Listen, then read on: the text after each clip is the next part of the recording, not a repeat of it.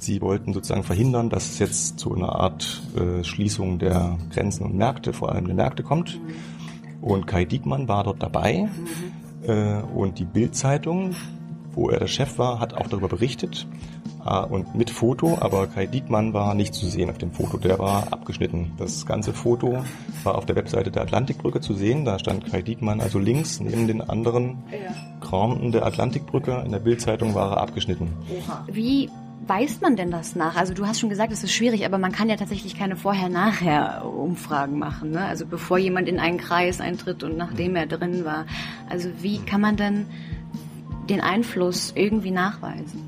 Geht das? Ich würde sagen, gar nicht. Spannend fand ich, dass meine, äh, meine Doktorarbeit, die wurde rezensiert in der FAZ, der Frankfurter Allgemeinen Zeitung.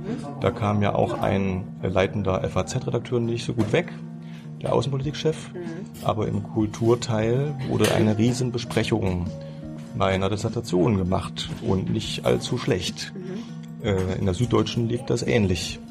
Ähm, also da sieht man, ja. ne, dass es jetzt nicht auch, äh, auch die Zeitungsredaktionen sind keine kleinen Diktaturen, wo die Chefredakteure alles irgendwie durchstreamen ja. oder so. Ich würde sogar sagen, wenn man eingeladen wird zu Bilderberg, dann soll man vielleicht sogar hingehen, mhm.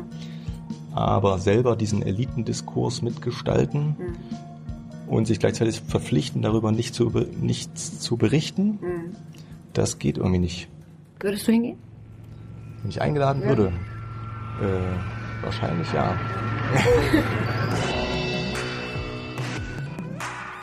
so, eine neue Folge Junge Naiv. Heute wieder in der Schreiberedition. Wer bist du? Ich bin Uwe. Hallo. Was machst du? Äh, ich arbeite an der Universität in Leipzig und äh, da habe ich zwei Aufgaben. Ich bilde junge Journalisten aus, dass sie mal gut berichten über die Welt und das andere ist, dass ich forsche über Medien und Journalismus. Also ich gucke mir an, wie die Journalisten hier im Lande das so machen und äh, kritisiere auch mal, wenn das irgendwie kritikwürdig ist. Liebe Hörer, hier sind Thilo und Tyler. Jung und Naiv gibt es ja nur durch eure Unterstützung. Hier gibt es keine Werbung, höchstens für uns selbst. Aber wie ihr uns unterstützen könnt oder sogar Produzenten werdet, erfahrt ihr in der Podcast-Beschreibung. Zum Beispiel per PayPal oder Überweisung. Und jetzt geht's weiter. Ähm, du bist Medienwissenschaftler. Wie kommt man denn dazu? Eigentlich äh, wollte ich immer Journalist werden und dann hat sich so ergeben, dass nach dem Studium äh, ich Medienjournalist wurde. Das heißt, ich habe schon als Journalist gearbeitet, über andere Medien berichtet und parallel habe ich eine Doktorarbeit geschrieben. Und dann ergab sich das, dass ich dann in die Wissenschaft reingerutscht bin. Alles klar. Wie bist du denn mit der deutschen Medienlandschaft zufrieden? Hm, die deutsche Medienlandschaft ist äh, im internationalen Vergleich, glaube ich, sehr gut. Äh, aber es, man kann ja nie ganz zufrieden sein oder sollte auch nie zufrieden sein. Es geht immer noch besser. Ähm, wir haben ein recht hohes Maß an Pressefreiheit hier im Vergleich, also natürlich kein Vergleich zu autoritären Ländern, China oder Russland. Es gibt aber immer wieder, ich nenne es Mainstream-Effekte, dass es zum Beispiel zu bestimmten Themen nicht so eine besondere Meinungsvielfalt gibt oder dass die Berichterstattung äh, der meisten Medien in, so in eine Richtung geht. Und da kann man dann schon noch dran arbeiten, dass das ein bisschen besser wird. Was meinst du dann mit ähm, Mainstream-Effekten? Also du hast ja ein Buch geschrieben, das heißt äh, Mainstream, warum wir den Medien nicht mehr trauen. Was ist denn der Mainstream? Was ist der Mainstream? der Mainstream ist äh, erstmal das Phänomen, dass von Zeit zu Zeit zu bestimmten Themen, die oftmals auch sehr wichtig sind, äh, der Großteil der etablierten Medien äh, relativ ähnlich berichten. Äh, das würde ich jetzt mal als Mainstream bezeichnen. Das ist jetzt nicht per se schlecht, äh, muss nicht schlecht sein, ähm, aber das äh, öffnet natürlich Raum für Kritik und auch für andere Darstellungen in Alternativmedien, zum Beispiel im Internet. Und es schlagen ja seit einigen Jahren die Wellen recht hoch im Internet bei bestimmten Themen, die vor allem zu tun haben mit Russland, Amerika, Ukraine. Äh, ein anderes großes Thema ist die Flüchtlingskrise und Einwanderung. Da regen sich zum Beispiel ja viele Leute darüber auf, dass es einen bestimmten Mainstream gibt, wo sie eben bestimmte Sachen vermissen. Mhm. Okay. Ähm du sagst, wir haben eine Vertrauenskrise mit den Medien.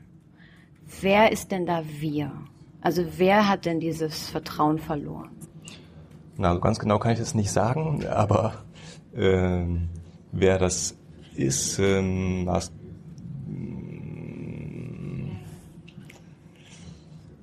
Also gibt es da eine bestimmte Gruppe von Menschen, die da eher das Vertrauen verloren hat als eine andere? Na, das kann man nicht so sagen. Es gibt Bevölkerungsumfragen, da kommen dann immer bestimmte Prozentzahlen raus von Leuten, die zum Beispiel glauben, dass die Medien sie systematisch belügen, aber da ist jetzt äh, nicht unbedingt erkenntlich, dass es jetzt eine bestimmte eng umrissene Gruppe von Leuten ist, die irgendwas, die großartig was gemeinsam haben. Ja, ja. Und ähm, wenn du sagst, wir vertrauen den Medien nicht mehr, ähm, seit wann ist denn das so? Oder war das nicht schon immer so? Ähm, also wir haben, ich würde schon sagen, wir haben eine Vertrauenskrise, aber es ist äh, nicht klar, ob es wirklich einen Vertrauensverlust gegeben hat. Also es gibt Langzeitdaten, äh, da kann man es nicht ablesen, dass es früher so besonders viel besser war als heute.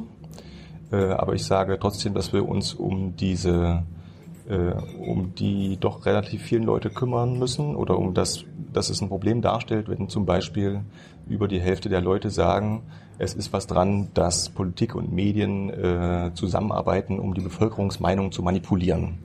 Also da gibt's ein, da, da sagt jeder Fünfte in Deutschland, ja, das ist so. Und dann gibt's nochmal ähm, äh, noch 25 oder was Prozent, die sagen teils, teils. Also hm, so, und das ist ja schon mal spannend. Also in einem Land, wo es Pressefreiheit gibt und wo die Medien von sich sagen, sie sind unabhängig und frei, ähm, und trotzdem haben so viele Leute das Gefühl, ja. da hängen die Politiker und die Journalisten, die hängen irgendwie zusammen, die sind eine Kaste.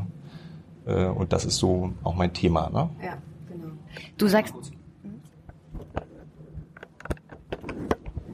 Du sagst ja, dass ähm, die Leitmedien in Deutschland vor allem den Elitendiskurs widerspiegeln. Was ist denn der Elitendiskurs? Ja, also Eliten sind ja Leute, die ähm, in bestimmte Positionen, höhere Positionen gekommen sind, entweder weil sie gewählt wurden, also im Falle von Politikern. Äh, Elite kommt also aus dem Lateinischen von auswählen, also sind die Auserwählten oder die Ausgewählten. Und in der Politik kommt man zum Beispiel durch Wahl äh, in solche Positionen. In der Wirtschaft kommt man dahin, weil man in der Firma aufsteigt äh, und vom jeweiligen Chef wieder eine Etage höher gehievt wird. Äh, in den Medien kommt man auch in höhere Positionen, indem man sich in der Redaktion hocharbeitet und irgendwann berufen wird zum Chefredakteur. So. Also ähm, Eliten sind, mal ganz grundsätzlich gesagt, äh, die Leute, die maßgeblich und regelmäßig an wichtigen Entscheidungen in der Gesellschaft mitarbeiten. Das können politische Entscheidungen sein, das können wirtschaftliche Entscheidungen sein. Und äh, die These, ähm, die du angesprochen hast, ähm, lautet jetzt, also es gibt äh, es gibt ständig eine Art Elitendiskurs, also im Bundestag zum Beispiel ist ein klassischer Ort, wo der abläuft, oder Bundesregierung. Ähm, und Medien äh, bilden ja ganz viel ab, was, also was da passiert. Wenn du die Tagesschau anschaust, findest du ganz viele Berichte darüber, was diese Eliten in der Politik machen und was sie sagen. Also ganz viel ist Abbilden von Elitendiskurs. Und äh, wenn jetzt aber die Politik in eine Richtung geht, die zum Beispiel viele Leute nicht mögen, äh, und gucken sich die Tagesschau an. In der Tagesschau wird das sozusagen neutral abgebildet, mhm. aber eben auch nicht kritisch. Die Tagesschau ist zum Beispiel kein Ort, wo besonders viel Kritik geübt wird. Mhm. Ähm, dann kommt es ja bei vielen Leuten so rüber, als ob die Journalisten das unterstützen, was die Politiker machen. Ja. Ähm, du schreibst, dass der Meinungskorridor in Deutschland schon mal breiter war und dass es eine gewisse Homogenität in den deutschen Redaktionen gibt. Das äh, ist ein Zitat von äh, Frank-Walter Steinmeier. Das habe ich selber nicht geschrieben. Also ich habe es nur abgeschrieben, in, in Gänsefüßchen gesetzt. Das hat Herr Steinmeier ges äh, gesagt bei einer Konferenz vor Medienmachern im November 2014. Man muss sich äh, die Situation vorstellen, die Ukraine-Krise war ausgebrochen, die Krim war annektiert äh, und es gab eine Konfrontation zwischen dem Westen oder NATO-Ländern und Russland in Bezug auf die Ukraine. Und äh, ich glaube, Steinmeier, der war damals Außenminister, heute ist er Bundespräsident. Damals als Außenminister hat er, glaube ich, auch noch versucht, äh, Brücken zu bauen zu Russland. und hat auch mal die NATO des Säbelrasselns bezichtigt. Dafür hat er ganz viel auf den Deckel bekommen von den deutschen Journalisten. Und nun ja, also es gab, äh, so würde ich es mal sagen, einen transatlantisch geprägten Mainstream in der Ukraine-Frage. Und äh, ich glaube, das war auch ein Grund dafür, dass Steinmeier diese Kritik an einem engen Meinungskorridor angebracht hat, weil es ihm, glaube ich, auch um außenpolitischen äh, Meinungstenor ging. Ja. Hast du noch andere Beispiele, also die das zeigen könnten? Dass es so einen engen Meinungskorridor gibt. Ja. Na, das ist äh, häufiger der Fall, wenn es um größere Krisen geht. Also in der Griechenland-Schuldenkrise, das war ja so, Griechenland äh, ist ja hoch verschuldet gewesen und ja, ist ja heute immer noch hoch verschuldet. Und äh, die wurden ja von der EU und äh, anderen Institutionen zum Sparen aufgefordert und zu Reformen. Und es gab dann sogenannte Rettungspakete, die aber wiederum immer nur neue Kredite waren, die wiederum die Situation, die Schuldensituation Griechenlands verschlimmern. Und die Griechen haben sich irgendwann gewehrt gegen diese, äh, ja, gegen diese Spardiktate und Reformdiktate von außen, indem sie eine linke Regierung gewählt haben, die Syriza Regierung im Januar 2015. Und dort dann hatten wir ein halbes Jahr eine sehr spannende Konstellation, dass eben eine linke äh, griechische Regierung gegen die EU war. Und wir sind ja auch EU, Angela Merkel als Führungsfigur in der EU. Ähm, da hatten wir also sozusagen einen ernsthaften Herausforderer innerhalb der Europäischen Union gegen die Politik der EU. Und man hat gesehen, dass äh, medienübergreifend dort sehr stark äh, die Perspektive aus Brüssel und aus Berlin transportiert wurde. Und man hat so denke ich, den Griechen gegenüber war man oft nicht besonders fair. Und es gab tatsächlich starken Mainstream in den Nachrichten, aber in den Talkshows, das ist auch nachgewiesen durch Studien. Das wäre ein Beispiel und ähm, 2015 in der, äh, der Flüchtlingsfrage gab es ganz sicher auch ein, äh, eine Art Mainstream, der viele Leute aufgeregt hat. Ähm, als Angela Merkel die Grenzen öffnete, das war ja eine hoch umstrittene Entscheidung, zumindest also in der Bevölkerung, oder es hat viele Ängste geweckt. Und wenn du dir die Nachrichten der ARD zum Beispiel aus der Zeit anschaust, dann sind die da nicht abgebildet. Ne? Also es war, es wurde als alternativlos dargestellt und es war ein bisschen staatstragend, hat das äh, Stefan Nickemeyer auch mal genannt, als er das analysiert hat, ein Medienkritiker. Genau, also es, ähm, dieser Mainstream, der ist auch häufig zeitlich begrenzt, man, dann dreht er sich wieder, aber es ist ganz spannend, das zu beobachten, vor allem wenn sich was zuspitzt, wenn es an vitale Interessen geht äh, Europas, also wenn eine Herausforderung Europas wie Syriza-Regierung auftaucht, dann wird ordentlich auf ihn draufgeschlagen. Glaubst du, es gibt eine Abstufung innerhalb dieses Mainstreams? Also kann man da so, wo zieht man da Grenzen? Was meinst du? Na, dass du sagst, ähm, der gehört zum Mainstream, aber der schon nicht mehr, oder diese Meinung ist schon Mainstream, aber diese nicht mehr. Also wie, es ist ja so ein sehr fluider Begriff. Wie, wie, wie, wie ziehst du da eine Grenze? Genau, Mainstream heißt ja Hauptströmung und das ist sehr fluid, das ist sehr flüssig.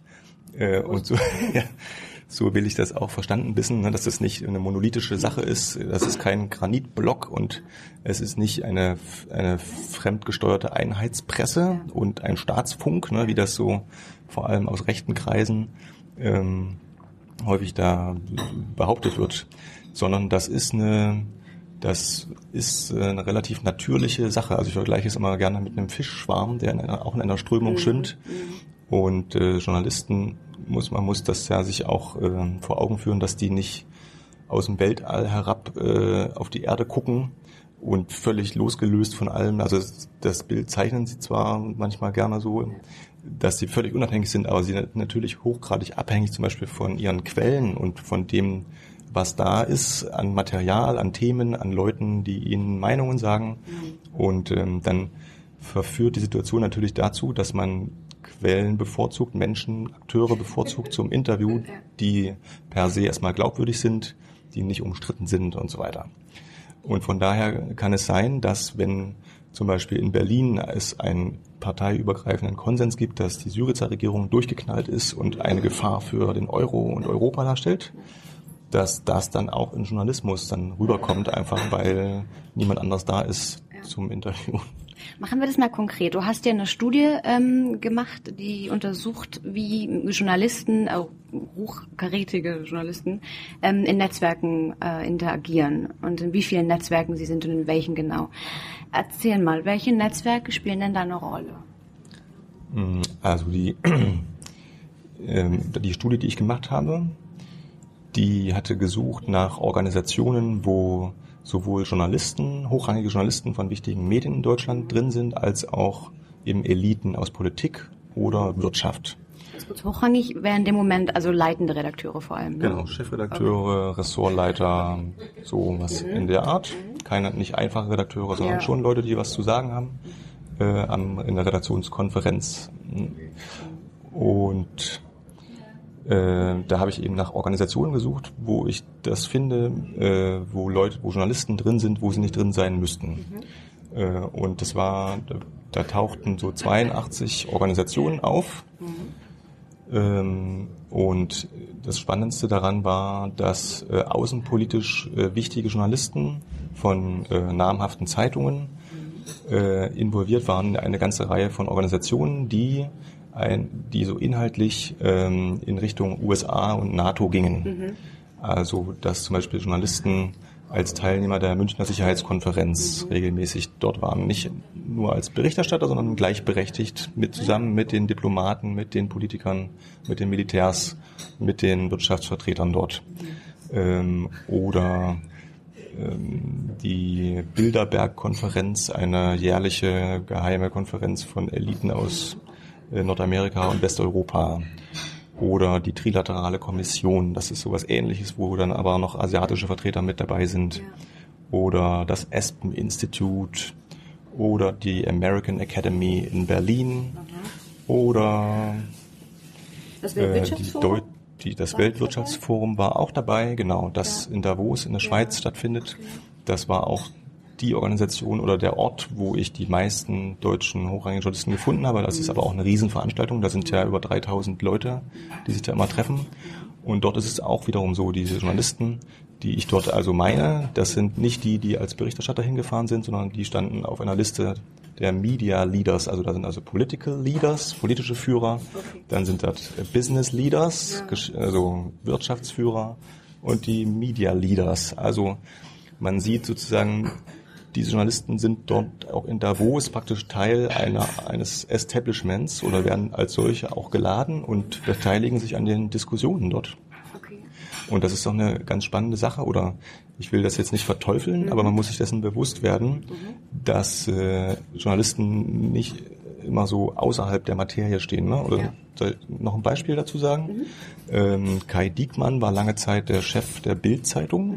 die ja die größte Zeitung Deutschlands ist und gleichzeitig im Vorstand der Atlantikbrücke. Die Atlantikbrücke ist eine, ein traditionsreicher Verein, der sich um die Pflege der Freundschaft zwischen Amerika, also USA und Deutschland kümmert auf Elitenebene.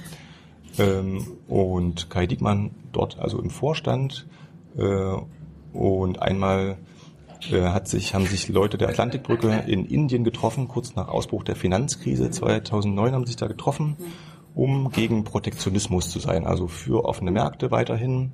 Äh, man soll also die Globalisierung jetzt nicht, um Gottes Willen, nicht zurückdrehen, weil ja die Wohlstandsgewinne so enorm sind. Mhm. Zumindest für die Gewinner der Globalisierung äh, würde ich jetzt dazu sagen, aber äh, sie wollten sozusagen verhindern, dass es jetzt zu einer Art Schließung der Grenzen und Märkte, vor allem der Märkte kommt. Mhm. Und Kai Diekmann war dort dabei mhm. und die Bild-Zeitung, wo er der Chef war, hat auch darüber berichtet und mit Foto, aber Kai Diekmann war nicht zu sehen auf dem Foto, der war abgeschnitten. Das ganze Foto war auf der Webseite der Atlantikbrücke zu sehen, da stand Kai Diekmann also links neben den anderen ja. der Atlantikbrücke, in der Bildzeitung war er abgeschnitten. Oha. Das ist ja, äh, das war bestimmt nicht aus Platzgründen gemacht mhm. worden, sondern so deswegen, damit die Leser nicht denken, was macht denn hier ja. der Chef meiner Zeitung ja. mitten in diesem Ereignis so. Ja, okay also man kann eigentlich sagen, dass die alle so einen relativ stark, also viele einen relativ starken sicherheitspolitischen, amerikafreundlichen Einschlag haben, ne?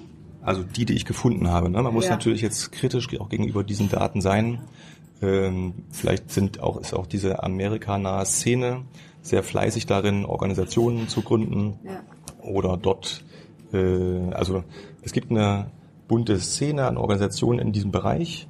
Äh, in, an, also in anderen Bereichen gibt es vielleicht nicht so viele Organisationen oder sie oder ich habe sie nicht gefunden, obwohl na, ich habe ordentlich gesucht, aber ähm, aber dort passiert tatsächlich sehr viel Lobbyarbeit und mhm. also die, die Westbindung steckt ja in der DNA der Bundesrepublik. So mhm. nach dem Zweiten Weltkrieg gab es ja eine, oder da war ja Amerika das große Vorbild mhm. und es gab ganz viel Austausch. Viele Leute in der Bundesrepublik haben sich Inspiration geholt aus Amerika. Ja. Und auch Journalisten, ja, die wurden auch, haben natürlich viel gelernt von den britischen und amerikanischen Kollegen, wie man eine unabhängige, freie Presse aufbaut. Und so kam, so kamen sicherlich auch solche transatlantischen Kontakte ja. einfach wegen der historischen Entwicklung und der Westbindung der Bundesrepublik zustande. Ja. Welchen Einfluss hat das denn, glaubst du, auf die Berichterstattung auf die USA, auf Russland, auf die NATO? Ja, also Aussagen da zu treffen, was das für einen Einfluss hat, ist schwierig. Ja.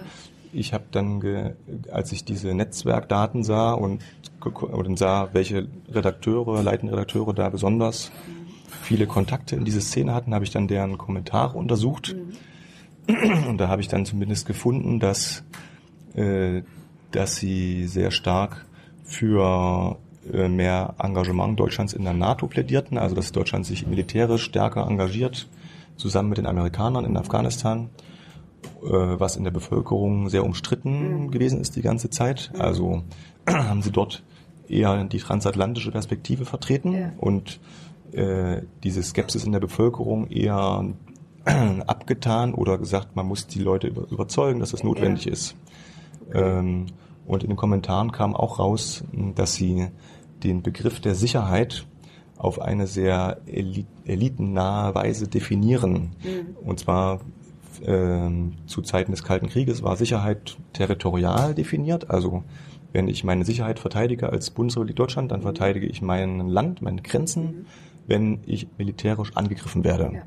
Und als der, die Sowjetunion zusammengebrochen ist und der Ostblock wegfiel, hat man das ausgedehnt, diese Definition. Und Sicherheit war jetzt auf einmal auch Energiesicherheit, Rohstoffsicherheit. Es ging darum, nicht sein Land nur zu beschützen, sondern seine Interessen zu beschützen, und zwar weltweit. Das ist steht, das neu? Na, das ist äh, erstmals in Deutschland Anfang der 90er in einem Papier aufgetaucht, des Verteidigungsministeriums. Äh, das wurde dann breiter diskutiert, als der Verteidigungsminister Peter Struck, mhm. das Jahr habe ich vergessen, mal gesagt hat, Deutschlands Sicherheit wird auch am Hindukusch verteidigt. Das ist sozusagen die populäre mhm. Fassung dieses erweiterten Sicherheitsbegriffs. Und äh, das ist aber auch hoch umstritten, wenn du dich erinnerst, äh, Bundespräsident Horst Köhler ist zurückgetreten 2010, nachdem er in einem Radiointerview gesagt hat, dass Bundeswehreinsätze auch wirtschaftlichen Interessen dienen. Da gab es einen riesen Aufstand. Und ähm, also ich würde sagen, dieser erweiterte Sicherheitsbegriff, wo es eben auch um Wirtschaftsinteressen geht, mhm. der ist Konsens in der Elite in Deutschland. Das kann man an Dokumenten, Doktrinen ablesen, aber in der Bevölkerung äh, höchst umstritten. Und wenn diese Journalisten, die in diesen elitären Organisationen verkehren, diesen Begriff sozusagen also eins zu eins übernehmen und ihn nicht kritisieren, ist es für mich ein Zeichen dafür, dass sie auch eben eine elitennahe Position ja.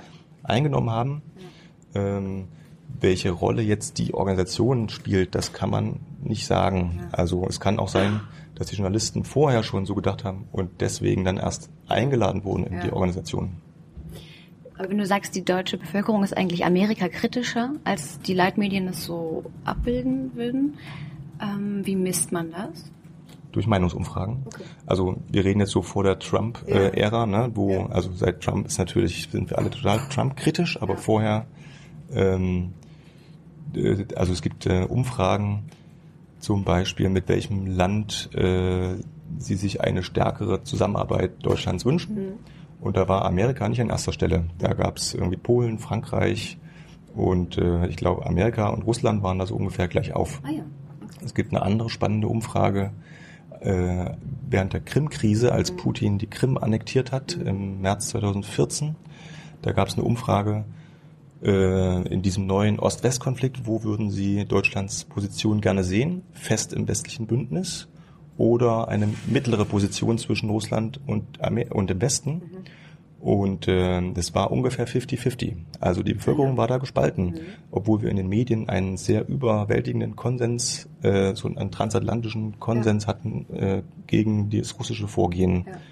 Und für die neue ukrainische Regierung, die ja sehr stark westorientiert und auch unterstützt vom Westen ist. Hm. Ja. Das heißt, 50 Prozent der Deutschen sind Putin-Versteher.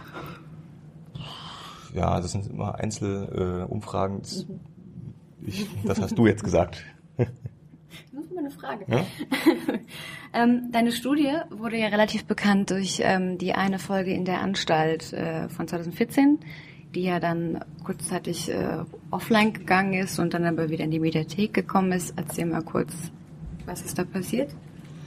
Ja, die Satiriker äh, sind da auch im Zuge der Ukraine-Krise und der auch der Beschwerden über die Berichterstattung über, in der, über die Ukraine auf das Thema gekommen, diese Netzwerke und die transatlantischen Organisationen und die Journalisten äh, und haben dort eine, wie ich finde, sehr witzige Nummer draus gemacht, die eben nicht nur im Fernsehen gut geguckt wurde, sondern auch im Internet viral rumgegangen ist. Und dieser Sketch hat einigen Journalisten sehr missfallen. Ähm, die haben dann, also zwei Journalisten haben ähm, geklagt, das war aus der Zeit, die fühlten sich ungerecht behandelt, falsch dargestellt. Äh, und die haben eine einstweilige Verfügung erwirkt, so dass das Gericht also angeordnet hat, dass das aus der Mediathek verschwinden muss. Das ZDF hat sich dann gewehrt, dann gab es Gerichtsverhandlungen und Berufung, Revision. Das Ganze ging bis hoch vor den Bundesgerichtshof. Und Anfang diesen Jahres gab es dann also eine höchstrichterliche Entscheidung Jahr für die Satiriker. Ja. Äh, Und da den Zeitjournalisten wurde also gesagt, mit dieser Zuspitzung dort in dem Sketch müsst ihr einfach leben. Das ist Satire. Und die Fakten sind nicht falsch. Also das haben sie so entschieden. Die Zeitleute haben trotzdem gesagt, die sind teilweise falsch. Äh, Und das, also aus meiner Sicht äh, waren die Fakten nicht falsch. Die waren äh, zugespitzt und äh, die Satire soll ja auch die Wirklichkeit zur Kenntlichkeit entstellen. Ähm, genau, das war das Von dir, das, der Spruch? Nein, das leider nicht. nee, das ist ein Lehrsatz für Glossenschreiber. Okay. Äh, ist die Frage damit beantwortet, was da passiert war? Ja, absolut. Hat dich das in irgendeiner Form bestätigt? Oder hat dir das Auftrieb gegeben für deine Arbeit? Dass das so einen Rummel gemacht hat? Das hat mir insofern äh, Auftrieb gegeben. Also es hat natürlich Aufmerksamkeit erregt, auch für meine Arbeit, die dem zugrunde lag. Äh, hat mir ein Angebot eines renommierten Verlags gebracht, noch ein anderes Buch zu schreiben. Äh, C.H. Beck Verlag. Also ohne die Anstaltssendung hätte ich nicht ein Buch im C.H. Beck Verlag veröffentlichen können. Ähm, die Aufmerksamkeit hat sich äh, aber auch so geäußert, dass äh, es dann auch in der wissenschaftlichen Gemeinschaft dann Kritik an meiner Arbeit gegeben hat. Also da kam, nachdem die Öffentlichkeit sozusagen informiert war, kam dann auch mehr Gegenwind aus der eigenen Zunft. Aber das haben wir, da gab es dann einen sehr lebhaften Diskurs, eine lebhafte Debatte mit Rede und Gegenrede und das ist jetzt äh, beigelegt. Ja. Ja, kommen wir nochmal dazu inhaltlich, weil deine Annahme ist ja, je stärker ein Journalist in so ein Elitennetzwerk ähm, eingebunden ist, desto eher wird sich sein journalistischer Output dem auch anpassen, dieser Elitenmeinung. Das ist soweit völlig einleuchtend, finde ich.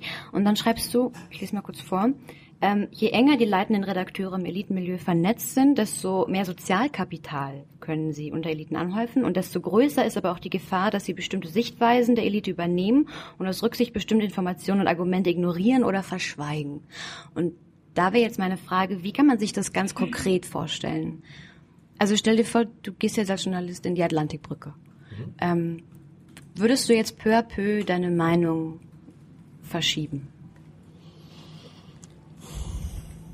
Also Meinungsänderungen sind, glaube ich, dann eine sehr, das ist echt schwer. Ne? Also man, ich selber entwickle mich auch in meinem Leben und habe teilweise andere Ansichten als vor, vor zehn Jahren. Ähm, was ich nur sagen will, ist, äh, man sollte ein Bewusstsein dafür haben. Ähm, also diese These da ist äh, relativ weich formuliert, weil es gibt die Gefahr. Ja. Die Gefahr ist natürlich immer da. Ja. Also ich sage nicht, dass es immer so ist. Es hängt natürlich ganz viel von der einzelnen Person ab. Äh, ich kann in die Atlantikbrücke gehen als Amerika-Kritiker und ich kann auch, ich kann als noch stärkerer Amerika-Kritiker wieder rausgehen. Wahrscheinlicher ist es aber, dass ich dann vielleicht nur einfaches Mitglied bleibe und nicht in den Vorstand gehe. Also wenn Kai Diekmann in den Vorstand geht von der Atlantikbrücke, dann ist es ihm ein Anliegen, die Freundschaft zwischen Amerika und Deutschland zu festigen. Ja. Und dann äh, äh, erklärt sich vielleicht auch äh, ein äh, pro-amerikanischer Mainstream in vielen Fragen. Also wenn wir Völkerrechtsbrüche betrachten, so habe ich das Gefühl, dass Völkerrechtsbrüche, die, Skandal, äh, die, Skandalhaftigkeit eines Völkerrechtsbruchs hängt häufig davon ab, wer ihn begeht oder bombardierte Krankenhäuser kommen, äh, werden größer gespielt, wenn die Bösen diese Krankenhäuser bombardiert haben. Die Bösen wären? Na, zum Beispiel die Russen ne, in Syrien. Wenn aber die Amerikaner ein Krankenhaus bombardieren in Afghanistan, dann wird es zumindest, wird die Verantwortung dafür nicht dem Staatspräsidenten, wie es bei Putin häufig dann der Fall ist, äh, angelastet. Dann sind es immer so verwirrende Begleitumstände oder irgendwer hat da auf niederer Ebene einen Fehler gemacht und es ist leider sehr schade und wir bemühen uns das nächste Mal nicht das Krankenhaus zu treffen. Also so eine ein bisschen so doppelte Standards so. Ähm, das habe ich schon das Gefühl und das sicher wird sicherlich ähm, diese doppelten Standards werden, denke ich mal, äh, nicht immer bewusst angelegt, sondern es hat damit zu tun, was für eine Weltsicht ich habe, was für eine Weltanschauung, was für Werte ich habe. Wenn ich äh, morgens aufstehe und erstmal davon ausgehe, dass Amerika die Guten sind Ja. und die Russen die Bösen, dann werde ich vermutlich auch in meiner Informationssuche in diesen Richtungen äh, dann eher was sehen und was anderes eher als irrelevant aussortieren. Und welche Rolle spielt da dieses Sozialkapital, wenn man sagt, es ist halt diese Gruppe, dieser, dieser Kreis, in dem ich jetzt als Mensch gehe? Was meinst du da mit Sozialkapital genau?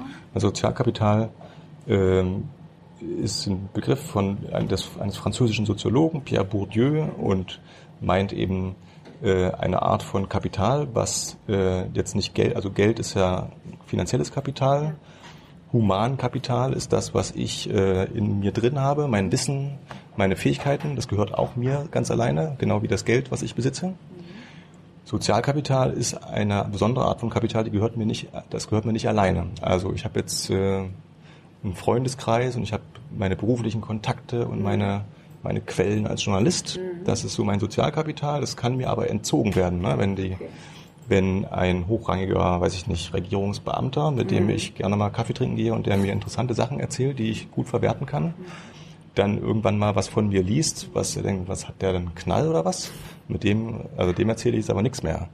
Ähm, dann meine ich, kann dieses Sozialkapital entzogen werden. Und das, äh, glaube ich, hat man schon im Blick. Also Ja. wenn man sich in äh, bestimmten Kreisen bewegt, was wird das für eine Wirkung haben auf die Leute, von denen ich auch abhängig bin? Journalisten sind abhängig von Informationen und Informanten. Ähm, und müssen aufpassen, dass sie nicht irgendwie politisch tot sind, weil sie äh, nicht genehme Meinungen vertreten zum Beispiel ja, oder unangenehme Fragen stellen. Da gibt es einige ähm, auch ehemalige Journalisten, die das, diese Mechanismen auch beschreiben, wie das läuft, äh, wie, wie sanft dort ein Konformitätsdruck sich aufbaut. Ne? Ist, äh, also zum Beispiel gab es den Spiegelredakteur Jürgen Leinemann, der lange in Bonn äh, der Hauptstadtbüroleiter des Spiegel war. Äh, der hat das beschrieben, wie, wie man so sozusagen beiläufig zur Ordnung gerufen wird. Ne? So darf man das nicht sehen, das ist die falsche Frage. Und das in so einer Art, in so einem Milieu wie in einem Regierungsviertel, äh, dann zwischen Journalisten und Politikern auch so ein Konsens entsteht,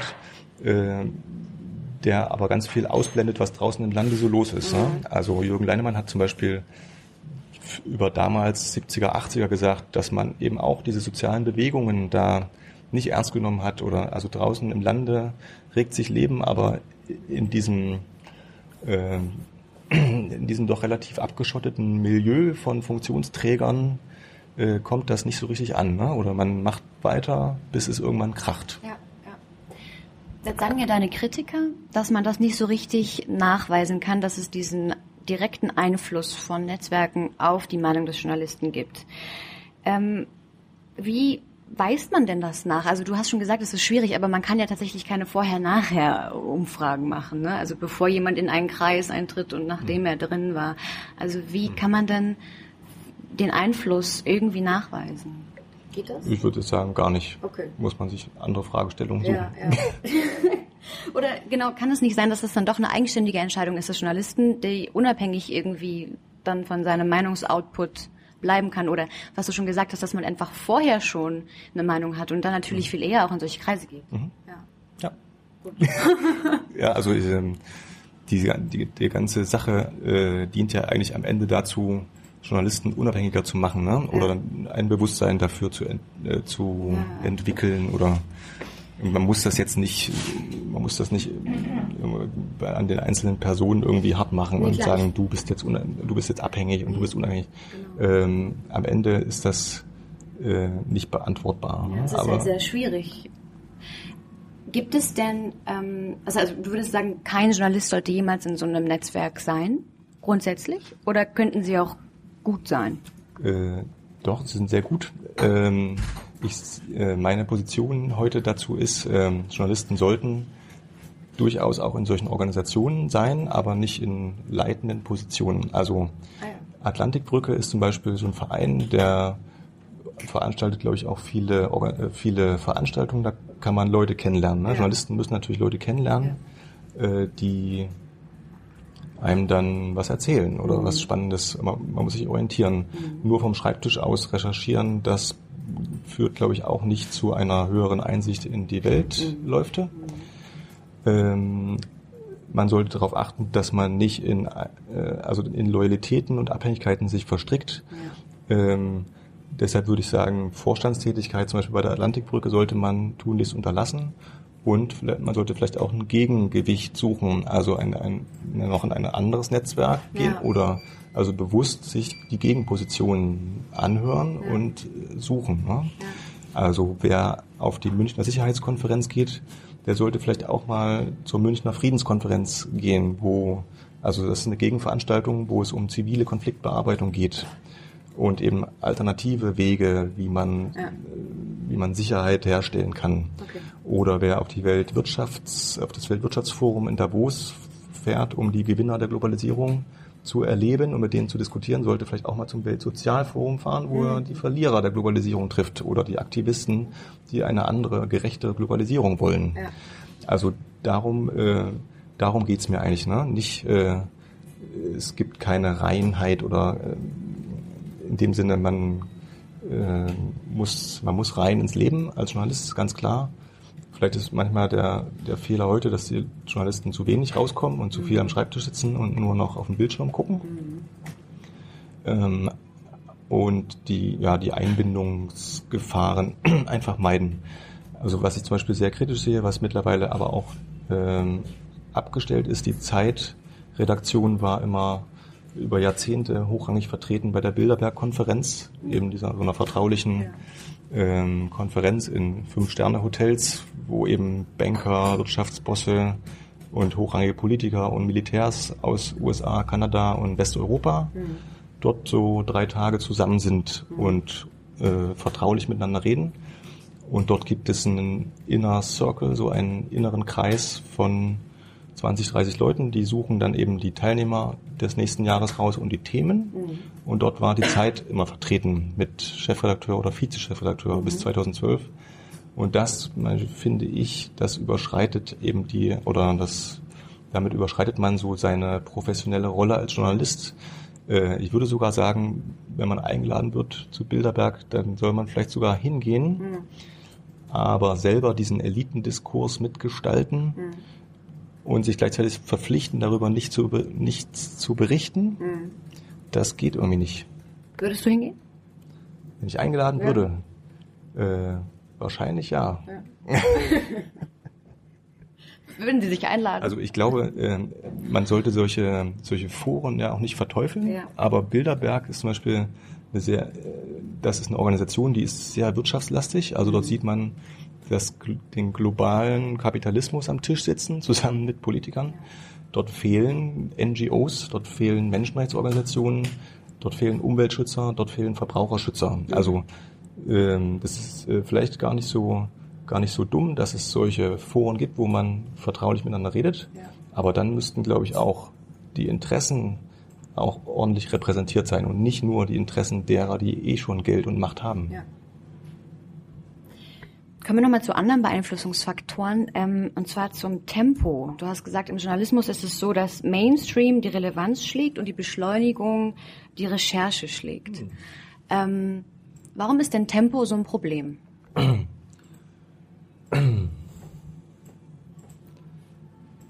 Na, hast du schon mal versucht, ohne Zeit zu haben, zu recherchieren und nachzudenken?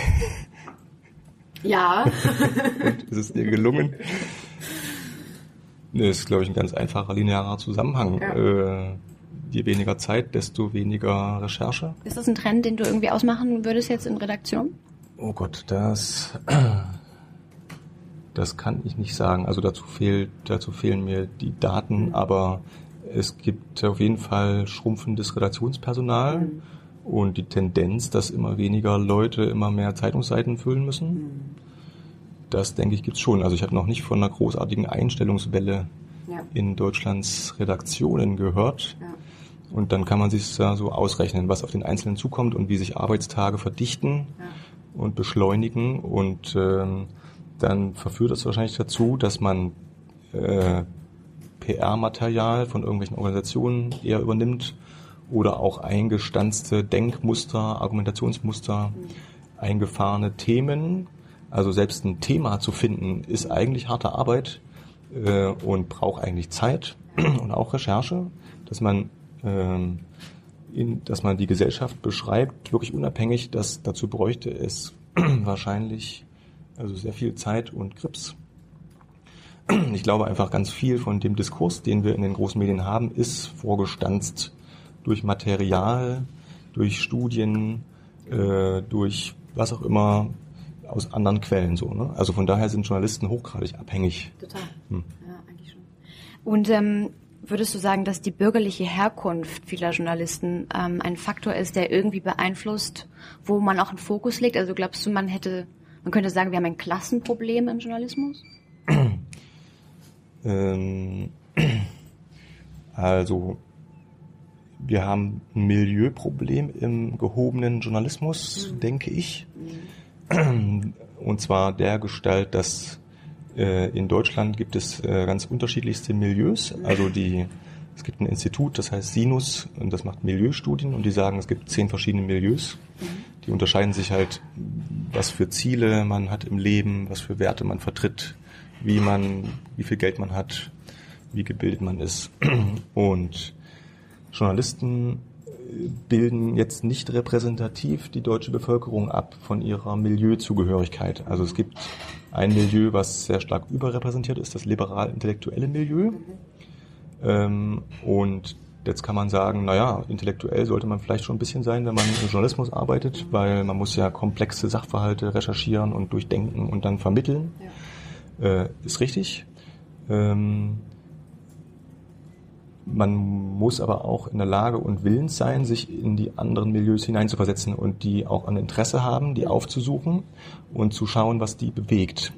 Also wenn ich ähm, wenn ich vorrangig äh, gut abgepolsterte, also gut abgesicherte ähm, liberal eingestellte Journalisten habe, dann ist die Gefahr groß, dass ich äh, Strömungen übersehe oder wie unterschätze die die liberale Gesellschaft bedrohen. Also in Amerika haben wir das gehabt.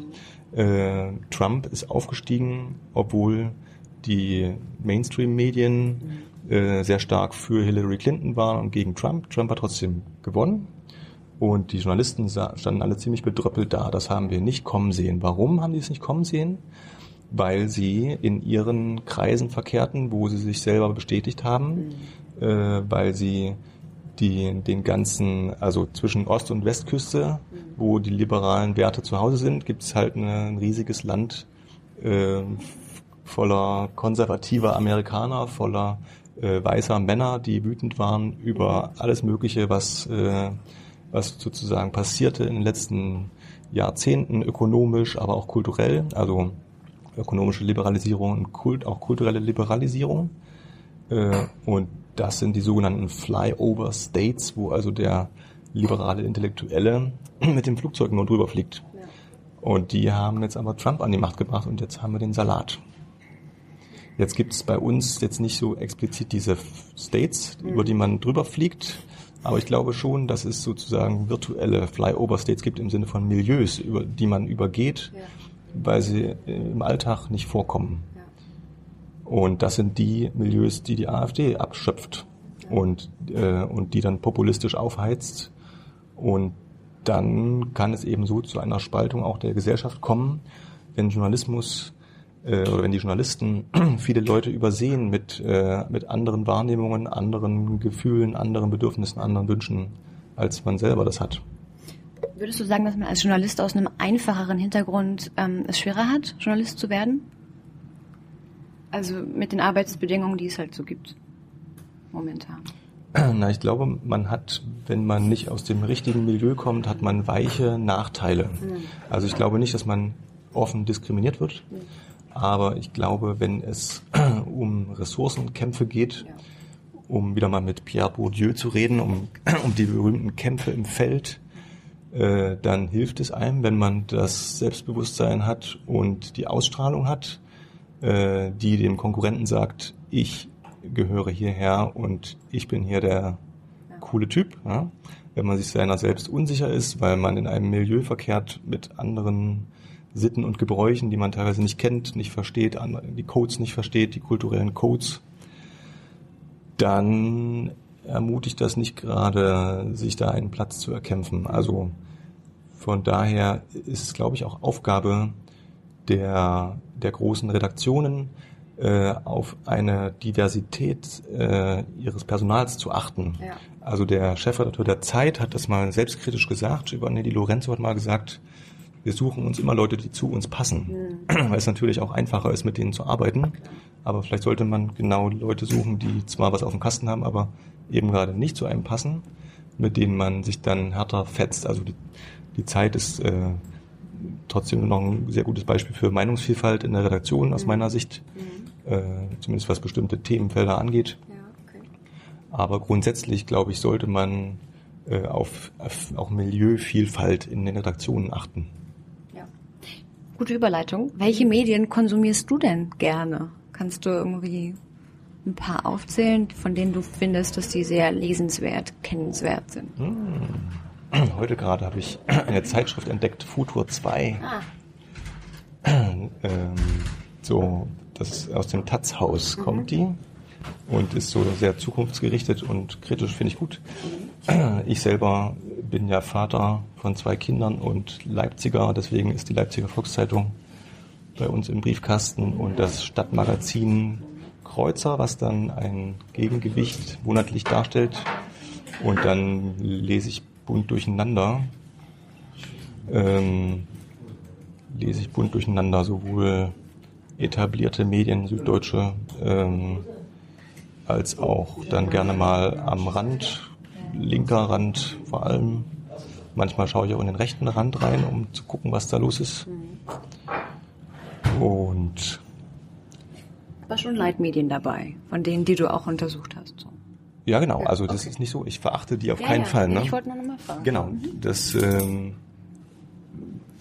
äh, es gibt dort auch natürlich eine gewisse Meinungsvielfalt äh, oder wenn es, sagen wir mal, einen Mainstream im Politikteil gibt, dann findet man manchmal im Kulturteil eine andere Stimme, so, ne? Oder ja. einen Intellektuellen, einen Schriftsteller, der das gegen den Strich bürstet. Ja.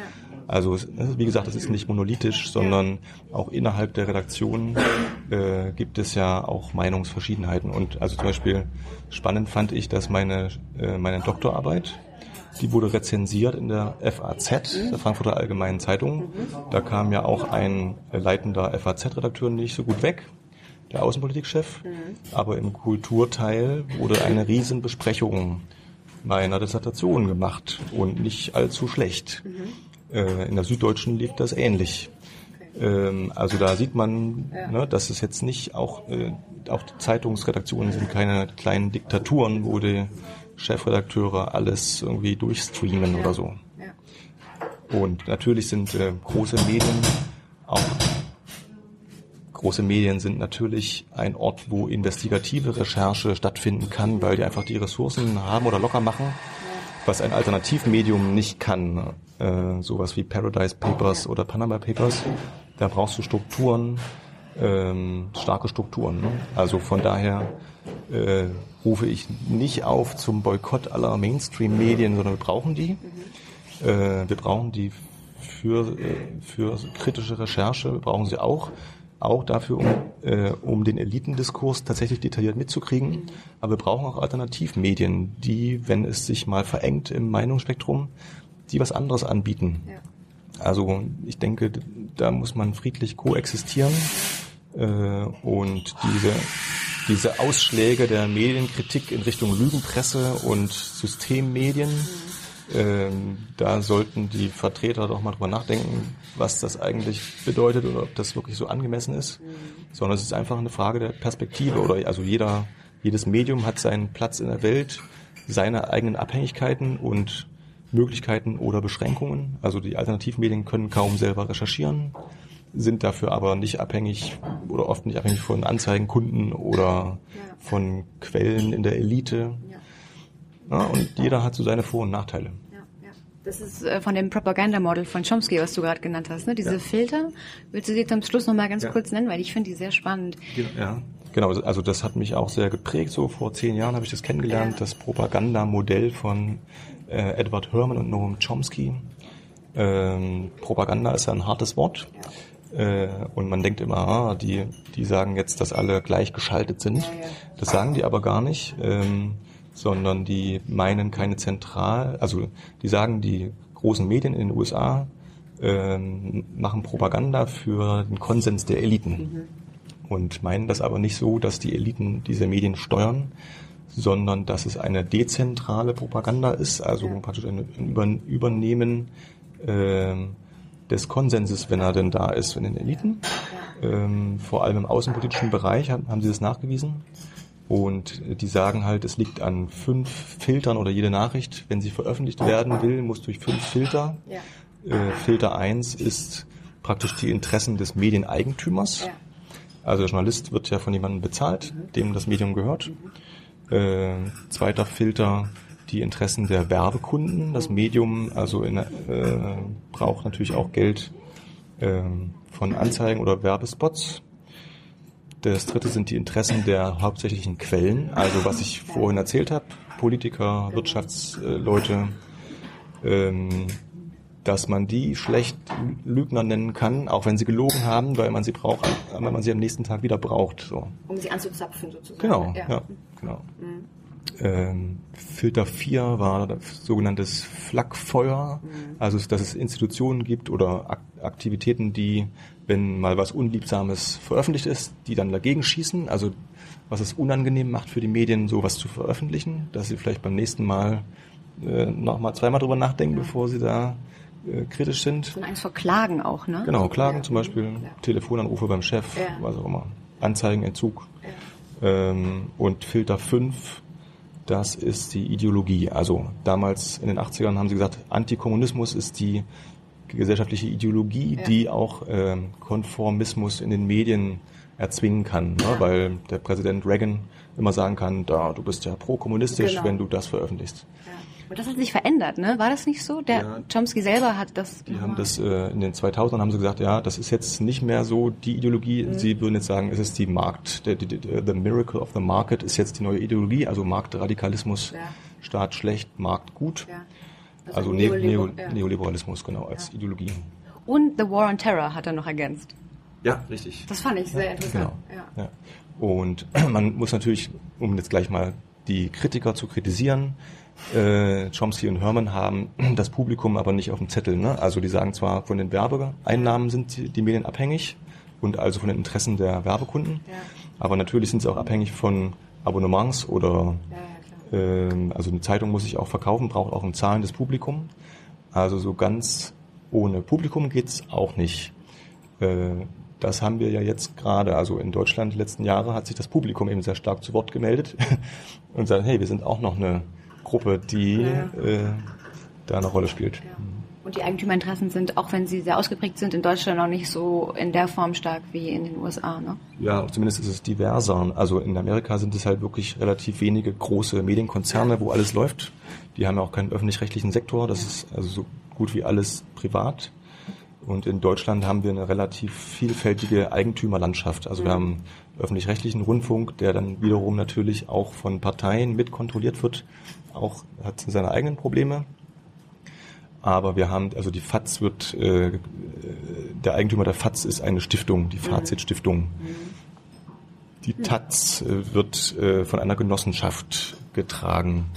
Und dann gibt's eben Süddeutscher, gehört dann zu einem großen Verlagshaus und so weiter. Aber äh, da ist es nicht ganz so, äh, also da kann man diese Kapitalismuskritik nicht so, nicht so stark fahren wie in Amerika. Ja.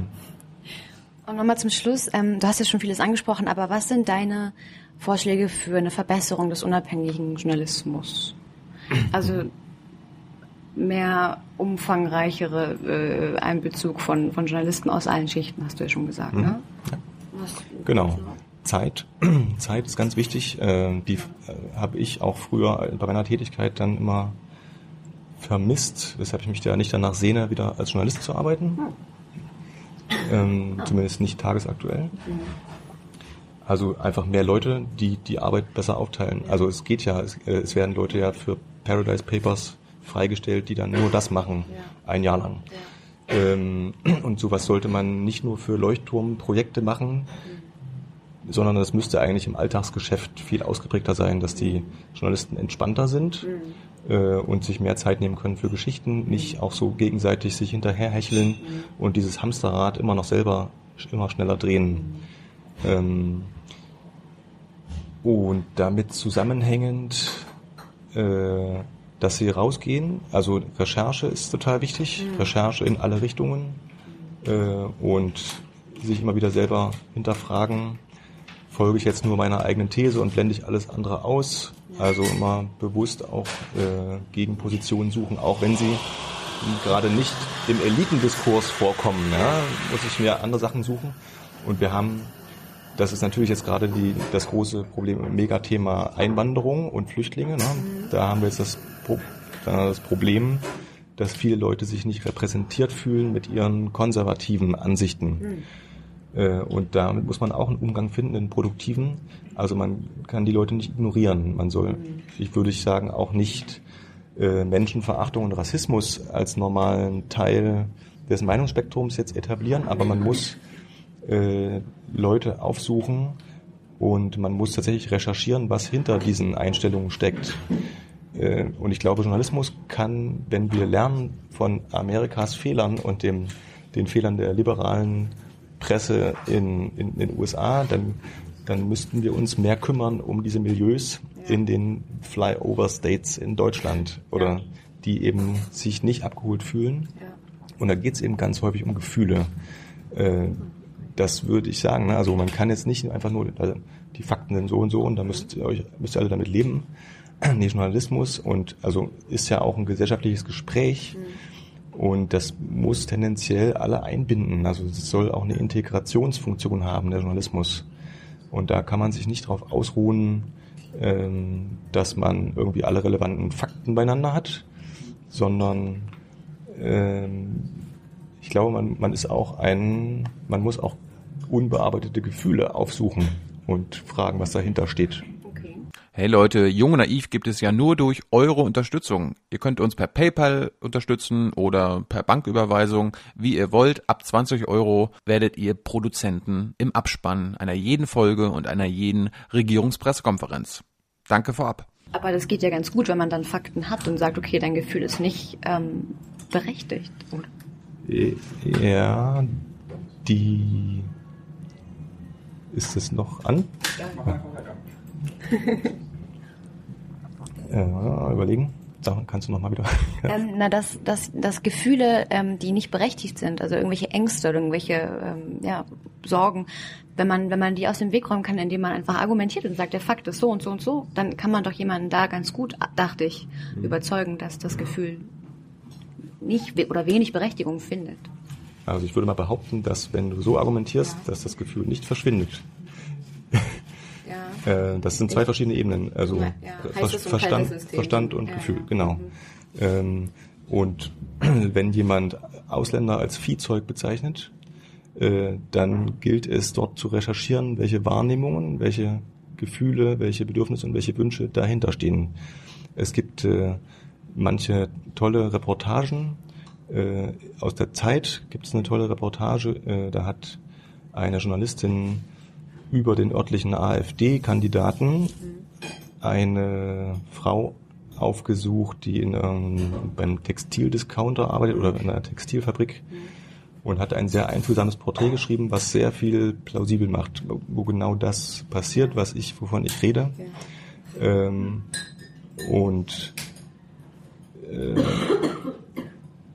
das ist nicht so einfach mit Fakten aus der Welt zu. Also da muss, glaube ich, ein großes Gespräch stattfinden, was nicht damit enden kann, ihr habt nicht recht mit euren Ängsten, weil Ängste sind echt eine schwierige Sache. Also Ängste vor Waldsterben, sind die berechtigt? Oder Ängste vor Überfremdung? Äh, Angst ist Angst. Ja. Und da braucht es ein, braucht's ein, ein Gespräch auf Augenhöhe. Das äh, würde ich sagen, dass man dass man viel stärker, also es gilt nicht nur für Journalisten, es gilt auch für Politiker. Äh, Migration ist ein Riesenthema, das wird uns noch, das wird uns sehr lange beschäftigen. Äh, und das kann man nicht so leichthin mit Statistiken oder irgendwas äh, wegwischen. Und nochmal zu den Netzwerken, was würdest du da empfehlen? Also bleibt ruhig drin, aber seid nicht in der Führungsposition. ran an die Leute, also möglichst viele Quellen aufschließen, Ja. aber zu den Quellen möglichst keine allzu starken Bindungen aufbauen. Also viele schwache Bindungen zu Ja. möglichst vielfältigen Quellen aufbauen. Sehr schön. Alles klar, danke Uwe. jo, Dankeschön. danke Juliane. Und gutes Schlusswort, ähm, uns gibt es ja nur dank eurer Unterstützung. Das heißt, ähm, ach so. ja, dank eurer Unterstützung. Vielen Dank und äh, hier nochmal alle Infos, wie ihr uns unterstützen könnt. Ciao.